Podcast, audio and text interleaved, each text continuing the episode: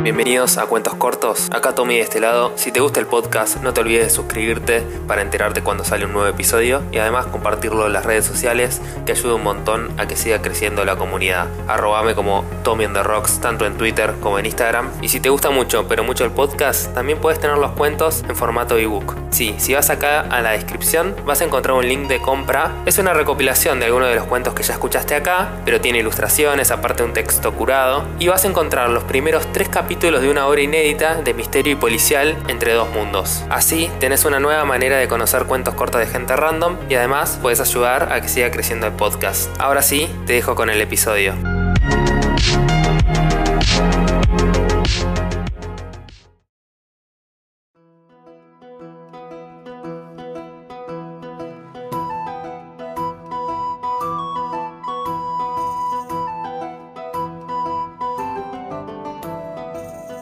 El bosque.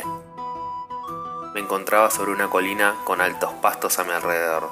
Hacia el sudeste divisé el bosque. Galopé hacia allí. A mitad de camino encontré un pequeño arroyuelo, donde pude refrescarme. Una bandada de cuervos que bebía agua a la orilla levantó vuelo. Se formó una cortina de gotas que brillaban con el resplandor del sol, formando infinitos arcoíris delante de mis ojos. Estaba anocheciendo y decidí encender una fogata para cocinar un poco de conejo asado, descansar un poco y continuar mi marcha al amanecer. La oscuridad no es una buena compañera para los viajeros a su suerte. El sol aún no salía y una niebla cubría los pastizales. Apagué el fuego. Era momento de seguir. Después de unas horas de galope finalmente llegué a la entrada del bosque. Era un bosque muy antiguo y denso en su espesura. Sus árboles se enredaban hasta lo más profundo.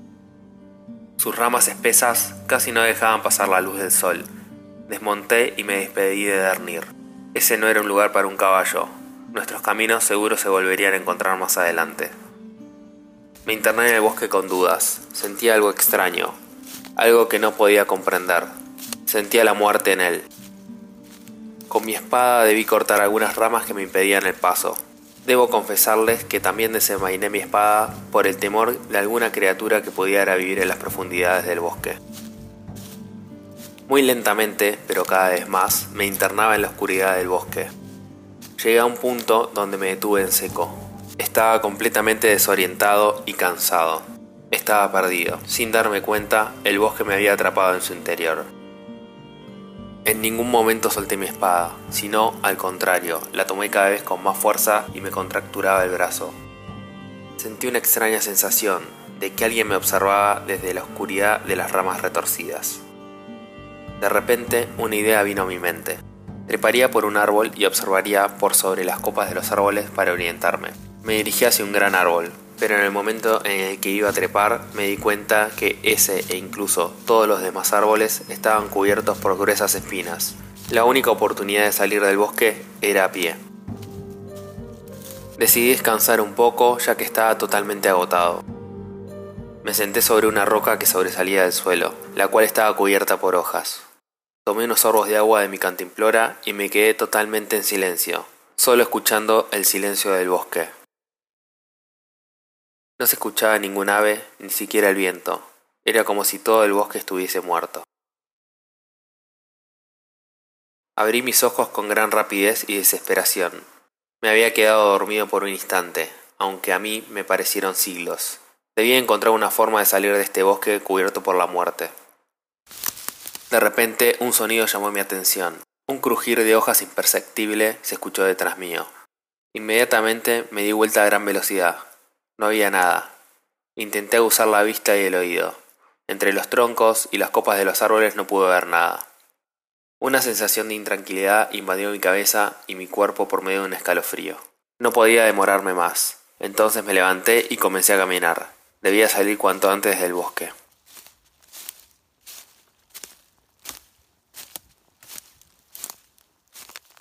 Luego de caminar varias horas, me senté a descansar un momento y también para intentar orientarme, ya que hacía unos minutos que estaba dando vueltas en círculos. Me di cuenta que en el noreste los árboles formaban un círculo descampado. Me dirigí hacia allí. Caminando a gran velocidad intentaba acercarme al descampado, pero parecía inalcanzable. Muy lentamente, una densa oscuridad fue invadiendo el ambiente y nublando las copas de los árboles. El sol había caído y la noche más larga y oscura que había vivido en años había comenzado. Caminé aún más rápido los últimos tramos hacia el descampado. Los árboles parecían estar torcidos hacia el lado oscuro del bosque, como escapando del descampado. Su flanco hacia el descampado estaba negro y putrefacto, del cual se despedía un olor nauseabundo. Al cruzar la última hilera de árboles, el aire perdió su densidad y el olor nauseabundo desapareció. Un aroma a romero y miel invadió mi cuerpo. Era como si alguien me hubiese quitado una enorme bolsa de piedras de mi espalda. Me agaché y vi que un colchón de hermosos pastos cubría el suelo del descampado. No sé si era causa de la luna o qué otra razón, pero todo el pasto estaba recubierto por un color plata que brillaba ante el cielo nocturno. Me levanté y seguí contemplando el descampado. Me di cuenta que en el centro se divisaba un estanque. Me acerqué hacia él ya que hace horas que no veía agua.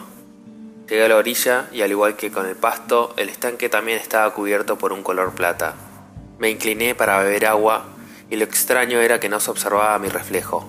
Antes de beber esa agua extraña, me dirigí hacia uno de los árboles y arranqué una rama fina. Al cortarla, un extraño líquido oscuro con un horrible hedor salió del árbol. Me dirigí al estanque y arrojé la rama a esas aguas misteriosas. Al instante que tocó el agua, ésta se convirtió en piedra y se hundió en lo más profundo. No sé qué o quién haya hecho ese embrujo, Solo sé que todo lo que se encontraba en el bosque de alguna forma estaba hecho para causar daño o dolor. De repente, como un trueno rompiendo el silencio en la mitad de la noche, una voz sonó a mis espaldas. Estaba esperándote, Gewin de los Cuatro Vientos, el pirómano de Lutecia, saqueador de brujas. Un alma por otra alma. Llegó mi hora de ser libre.